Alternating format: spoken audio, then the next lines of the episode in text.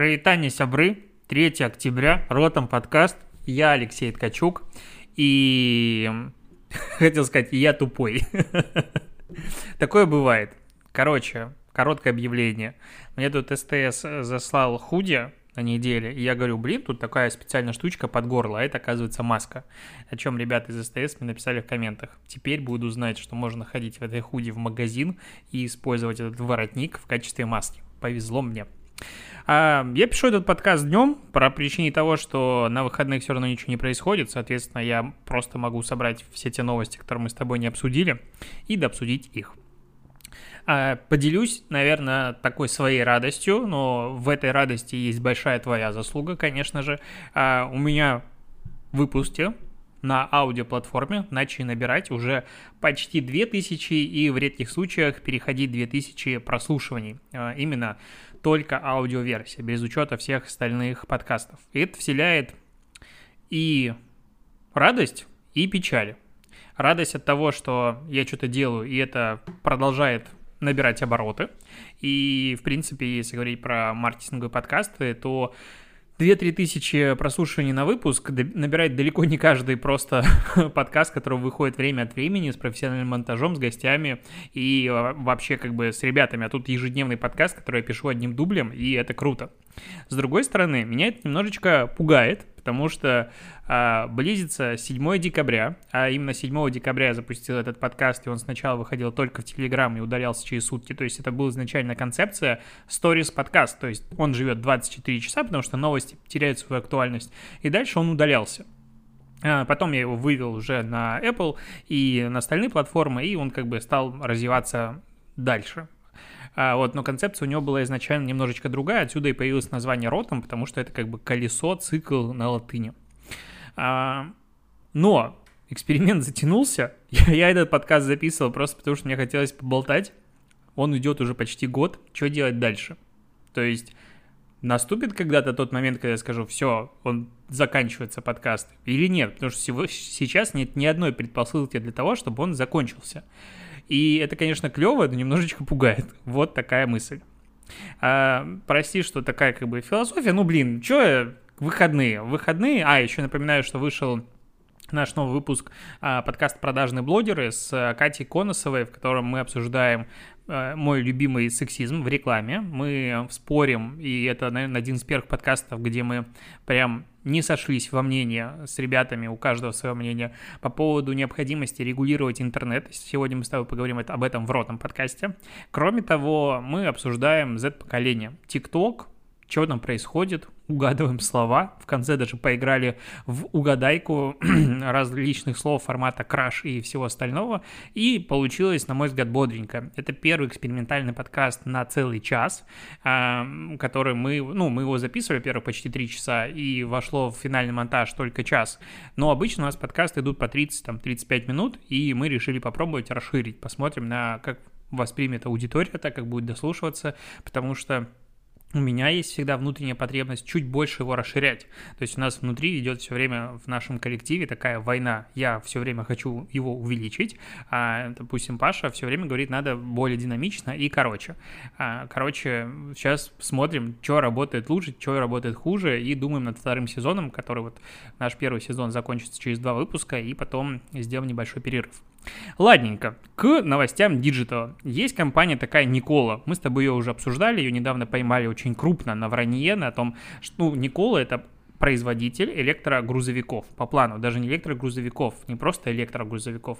Они, у них концепция такая, что они как он, не водород, да, да на водороде а, водородные элементы, которые как бы перерабатывают особый водородный двигатель, получается, из выделения получается только вода, и это заряжает электрогенератор, ну, точнее, э, электроэлементы, и, соответственно, машина как бы электрическая, но водородная, ну, вот такой вот комбинированная. Это насколько я углубился в тему. Могу ошибаться, но не суть. Их поймали на том, что они набирали инвестиции на том, что у них ни хрена не было, они просто красиво врали. А, и один из ключевых элементов в этом вранье был ролик, в котором а, грузовик Никола Ван, он съезжает с горочки тихенько и как бы останавливается. И был ролик написан движением, мы с тобой это обсуждали. И сейчас блогеры начали использовать этот ролик, ну и, в принципе, выпустили большое количество э, видосов на YouTube в Америке про эту компанию. И что произошло дальше? Э, Никола через YouTube поудалял все эти ролики за использование э, этого контента, так как это нарушает авторское право. Э, причем когда появились претензии о том, что, ребята, вы удаляете наш контент, Никола сказал, что это YouTube сам удаляет, а YouTube говорит, ты что, охренели? Вы сами выставляете, как можно пользоваться вашим контентом, нельзя пользоваться контентом, и поэтому вы сами заполняете специальную форму нарушений, поэтому это вы виноваты. То есть не получилось, и в данном случае полностью ну, свалить как бы удалить критику руками YouTube. YouTube здесь встал и рассказал, что, ребята, все не так. Я использовать этот ролик, конечно же, не буду, расскажу просто забавный факт. А, помню, на прошлой неделе я в подкасте тебе рассказывал про новую рекламную интеграцию Кастуши, как она называется, Вивьен Сабо, насколько я помню. А, там Читинкари сделали прикольный клип, я про него рассказал, взял оттуда небольшой кусочек. А, Игорь, который занимается монтажом а, YouTube роликов а, этого подкаста, и использовал это в контенте. Мы так постоянно поступаем, то есть я ему набрасываю, откуда что надергать, и он как бы это включает. И сразу же прилетел страйк за то, что, типа, чуваки, вы используете наш авторский ну, контент, и нельзя. Мы в итоге вырезали, насколько я помню, этот э, кусочек.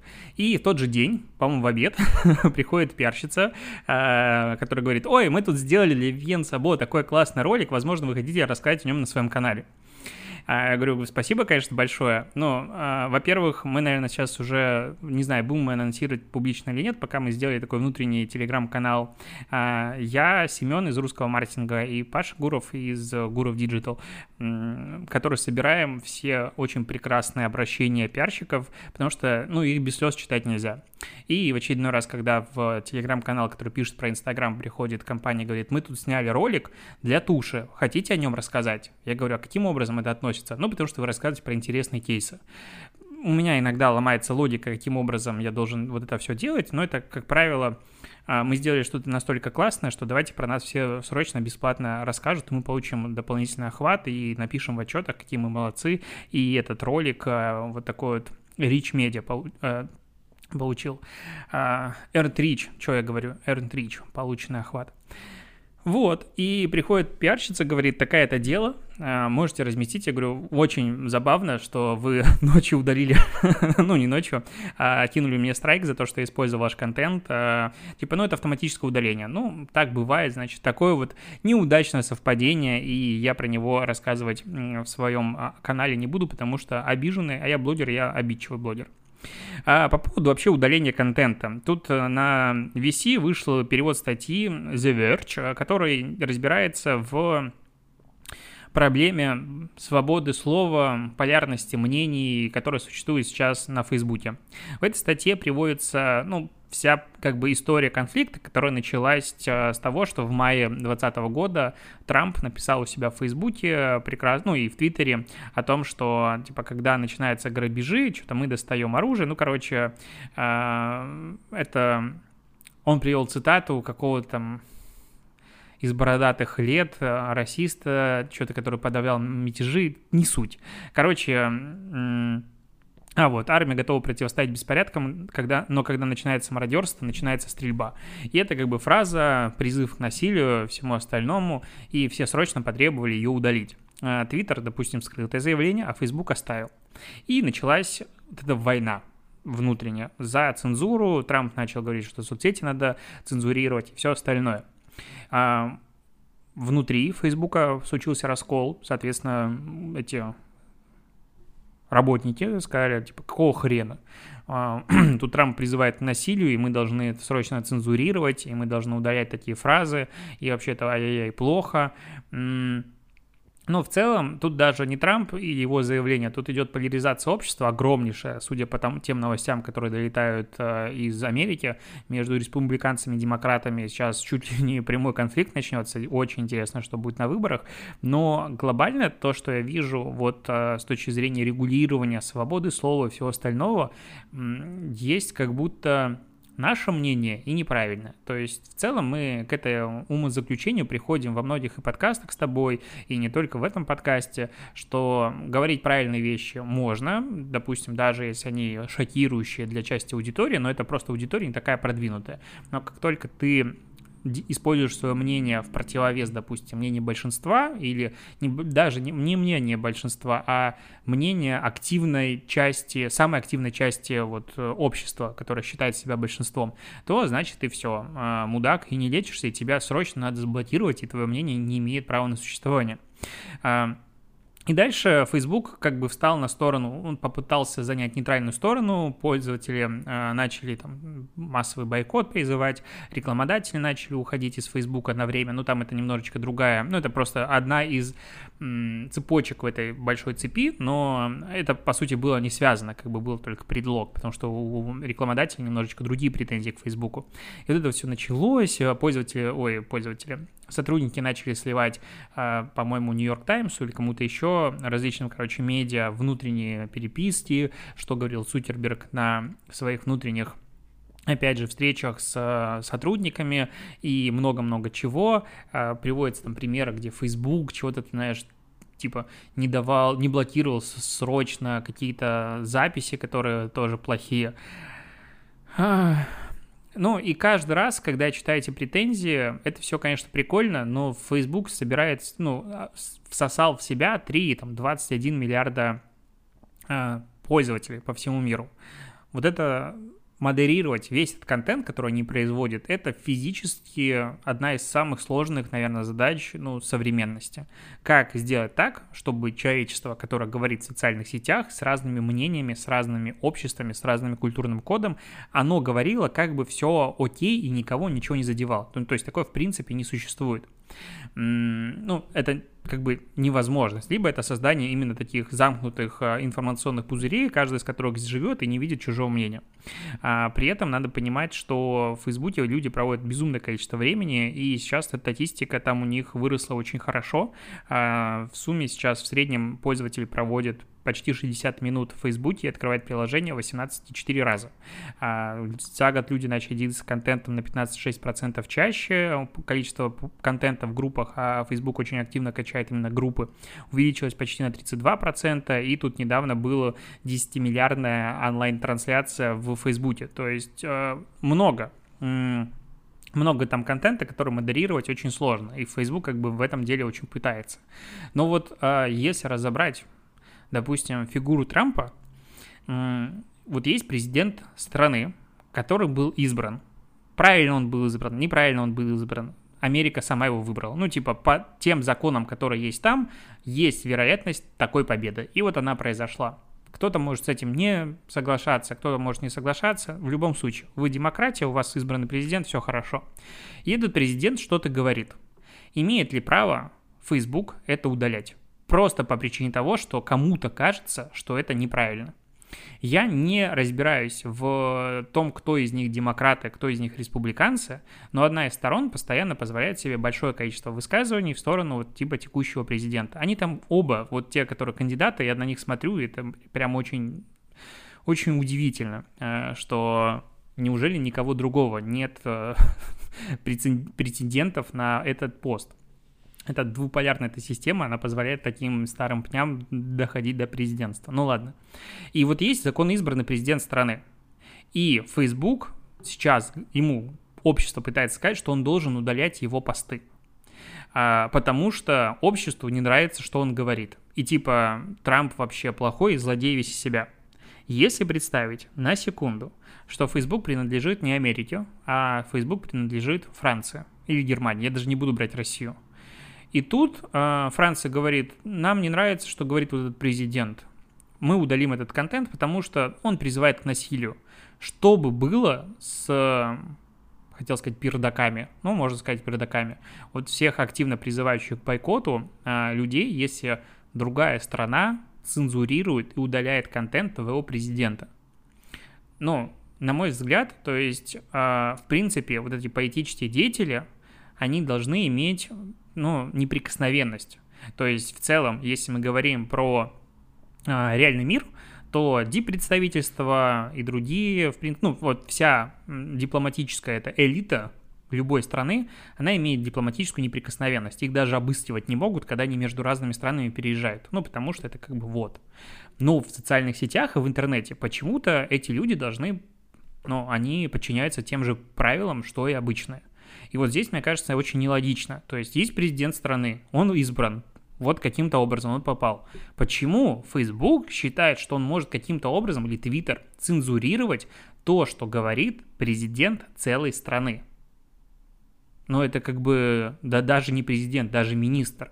То есть, э, мне кажется, что вот сейчас, вот, вот опять же, я возвращаю, я почему-то постоянно э, как будто призываю к большему контролю и к большей модерации социальных сетей. Но это так. Я считаю, что это пока, опять же, дикий запад, и какой-то модератор может рассматривать, как мы с тобой обсуждали э, много выпусков назад, э, может рассматривать типа политические ситуации в стране и там сам принимать решения. Это очень ответственное, это очень сложное решение. И поэтому, конечно же, социальные сети будут нагибать дальше и очень сильно. То есть то, что сейчас происходит с соцсетями, на мой взгляд, это цветочки того, что будет впереди. Нагнут их еще и не раз, и очень сильно много раз. А, вернемся к диджиталу. А, тут появилась, ну, информация, как бы карта уже давно существует, но просто мое поле зрения попало только сейчас, что в Америке, оказывается, есть интерактивная карта, которая показывает, как желтеют листья в США.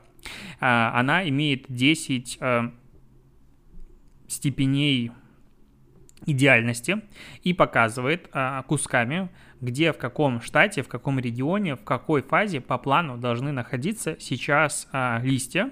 А, она обновляется как бы каждую неделю и рассчитана на фотографов, путешественников, которые хотят сделать крутые снимки. А, ну, потому что желтая листва — это очень красиво. Я вот все хочу, хотел поехать в какую-то там есть дороги в Карелии, безумно красивый, где желтая листва.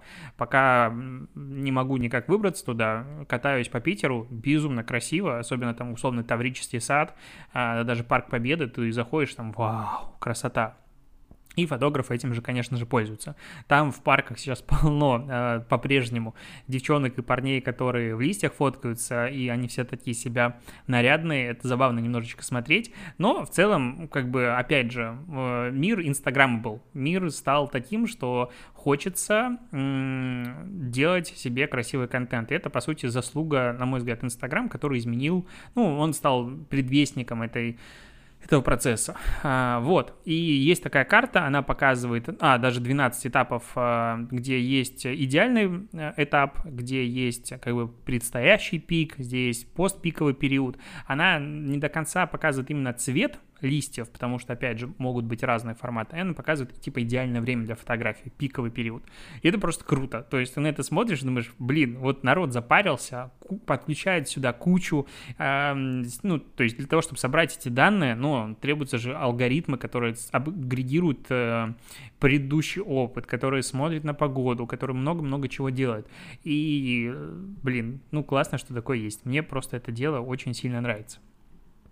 А, есть реклама, появилась а, недавно. Хью Джекман прорекламировал ботинки. Это, по-моему, какая, короче, обувной бренд RM Williams, я не знаю, чьей, стране принадлежит, короче, ролик. А, в ролике Хью Джекман сидит полностью обнаженный в кресле перед э, исполнительным директором компании, с которым был заключен контракт.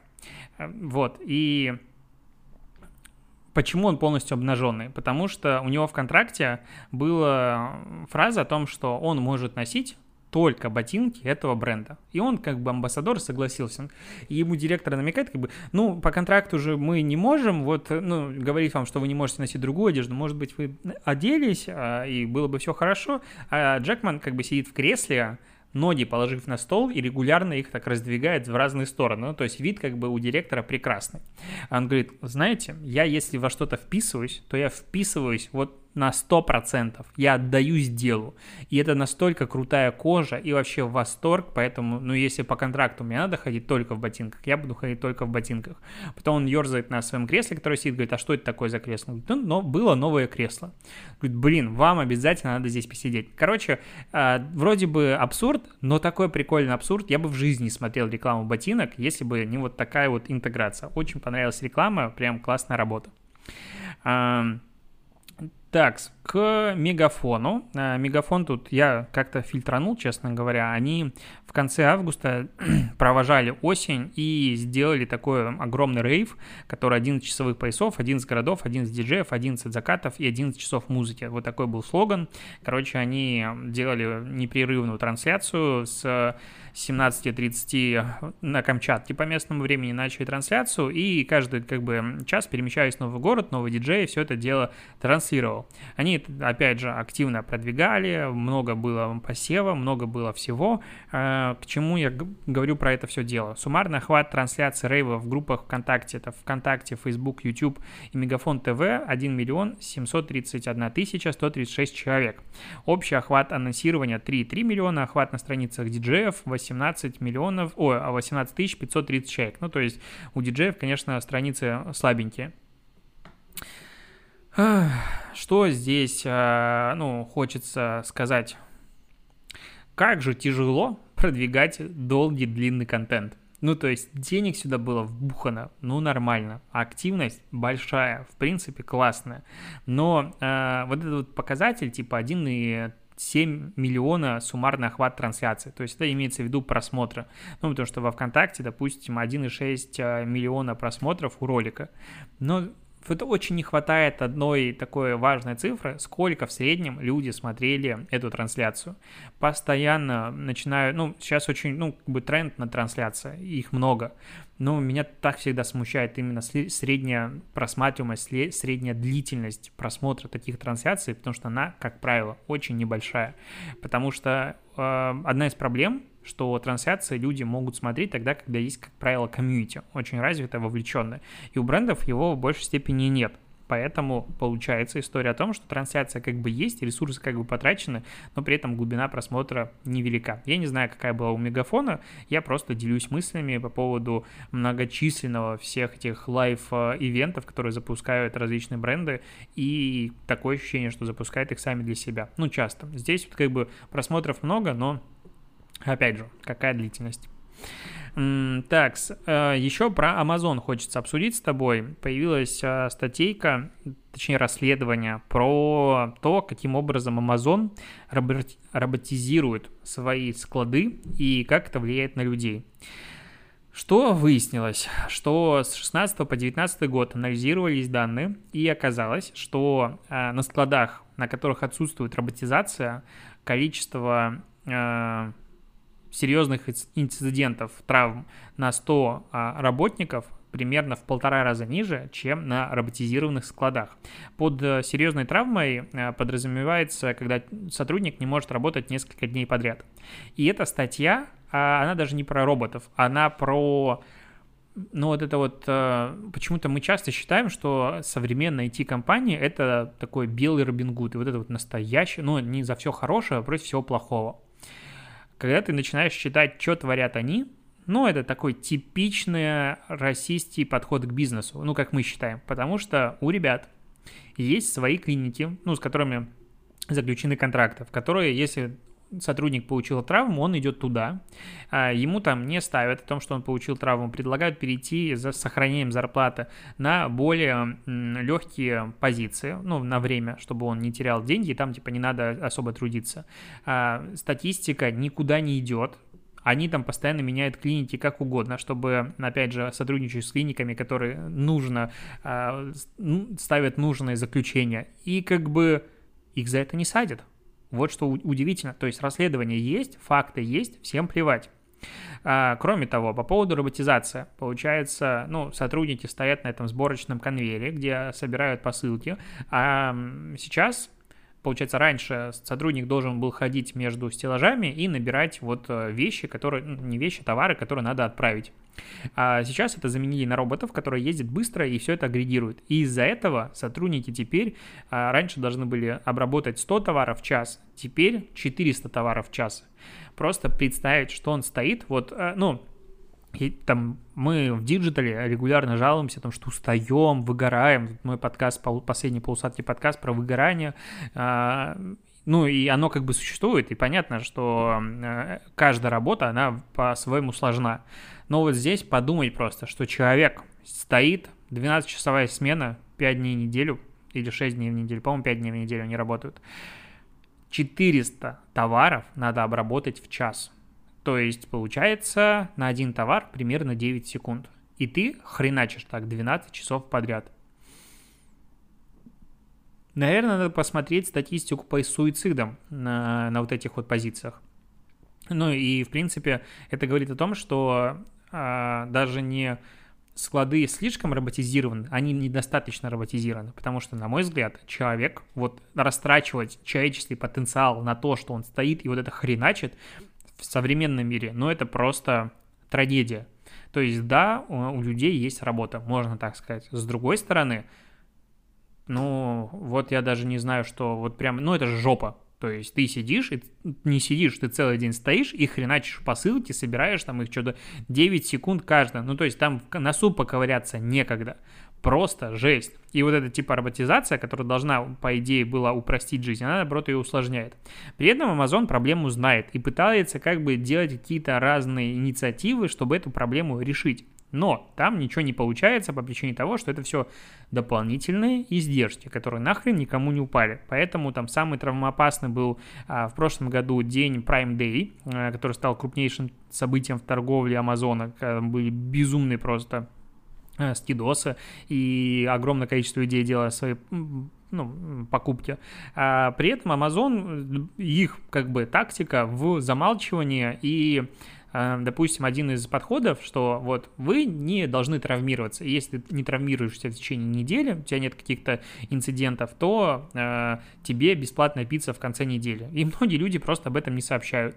Э, и такого происходит как бы регулярно и много. И когда ты начинаешь на это смотреть, ну там Amazon говорит о том, что типа у нас все окей, и мы держимы безопасностью наших сотрудников, и постоянно учимся на ошибках, но когда ты читаешь вот вся та информация, которая есть, что, ну, реально а, менеджер Амазона располагает, ну, советуют сотрудникам, своим работникам зарядиться вну, зарядить внутренние батарейки вдали от работы, посмотреть любимые сериалы, выспаться или проводить время с теми, кто приносит радость. При этом а, расписание у работников 12 на 5, ну, то есть 12 часов в день э, смены, 5 дней в неделю. Ну, то есть там ты приходишь просто и хочешь умереть, наверное, ну, после такой работы. Я вспоминаю сразу серию South Park а, там несколько их было даже про Амазон, и это, конечно, ну, пугает. И, в принципе, South Park безумно люблю сериал. Что-то они запаздывают, конечно, с новыми сериями. Правда, у них вышел недавно тут на днях огромный часовой выпуск про пандемию, который стал, по-моему, самый, самым рейтингом за последние там десяток лет для Саус Парка. Я жду перевод классический, ну, этот формат MTV-шный, очень хочу ее посмотреть, потому что наверняка там безумно смешно. Но вот про... почему я про эту статью говорю? Потому что ну, потому что вот как раз это огромный, ну, то есть всегда есть, типа, две э, чаши. С одной стороны, это супер удобно, ну, Amazon, Озон, все подобные сервисы, это удобно. Ты, ну, реально, я тут м- заказывал что-то с Озона недавно, и каким-то образом э, Озон мне забыл посылку положить какую-то, как сказать, палку для цветов, подвязать цветы и он и мне ее отдельно привез. Ну, то есть стоимость доставки этой палки кратно дороже была, ну, чем она в принципе стоит. Но как бы Озон, у меня там Озон Prime или как он называется, премиум, а мне все это дело доставили. И когда ты занимаешься, ну, сидишь дома и просто нажимаешь кнопочку, все это супер удобно. Но как подумать, а, каких сил стоит эта компания выдерживать, во-первых, внутреннюю такую логистику, и сколько людей занимается вот таким абсолютно тупейшим трудом, и что это может существовать только, ну, система, пока она доминирует на рынке. И да, это, конечно, удобно, но там из-за этого погибло безумное количество интернет-магазинов, которые не могут себе позволить, э, во-первых, платить сотрудникам такое количество денег, а, ну, там, большое или маленькое, но и автоматизировать так склады. И куда все это движется, и мы опять переходим к тому, что, блин, мир станет монополией, парой монополий, и, не знаю, государство будет входить в монополии, и все будет у нас такое короче, антиутопия в деле. Почему я так все время грустно как-то заканчиваю? Не. А, давай обсудим в конце в конце пивоварню, концертный зал и алтарь в Лондоне, которые создали храм креатива. Короче, это очень странный заголовок, я не понял, откуда такой заголовок появился на составе. А, что произошло? Агентство сделало ребрендинг для какой-то из церквей местных в Лондоне. И это настолько необычная хрень. Я инста-профиль сейчас э, вот допишу подкаст и кину э, себе в One Day. То есть там прям реально идентика, перезапуск бренда для церкви. Логотипы, э, там они, получается, состоят, там есть э, сам основной символ, есть пекарня, есть э, что-то пиво, есть еще какие-то вещи, очень сложно перевожу с английского на ходу, э, и получается, они для этих отображений как бы элементов каждой составляющей церкви, они взяли условные витражи и таким образом э, собрали. И Почему я про это говорю? Блин, ребрендинг церкви с профессиональным маркетинговым агентством для того, чтобы привлечь больше аудитории. То есть там, скорее всего, была ну, такая вещь, как потребность аудитории, инсайт, а, как мы на это дело отвечаем, RTB-шечка сообщения, брендбук, и ты такой читаешь и думаешь, ну, как-то это неправильно как будто. С другой стороны, если подумать, почему нет. У церкви всегда была идентика. Очень а, логотипы, которые были везде. А, причем брендбука придерживались, ну, ну, брендбук такому позавидуют многие. То есть он менялся очень нечасто, скажем так, и каждое изменение брендбука, а, ну, как минимум в России, а, вело к небольшим расколам церкви. И там у нас появились и старая вера, и все остальное. И насколько это этично? Ну, то есть, насколько церковь может заниматься вот своим ребрендингом и такими штуками? По идее, может. С другой стороны, внутри у меня есть какое-то ощущение, ну, наедалого. То есть, ну, ну, конечно, каждый верит как хочет, и там вопрос веры — это глубоко личная штука. Но в целом логотип модный, современный для церкви, чтобы увеличить количество прихожан, чтобы перезапустить, типа там у них там три года шел ремонт к основной своей церкви, и они за это время разработали новую идентику и таким образом все обновили. Ну, это странно. Соцсети красивые, да. Ты на это смотришь, думаешь, ну да, вот клевенько. Вот даже я не могу представить, что должно произойти, чтобы РПЦ ну, не то, что решилась на такое, а хотя бы близко к этому подошли. И надо ли это делать? Мне кажется, нет.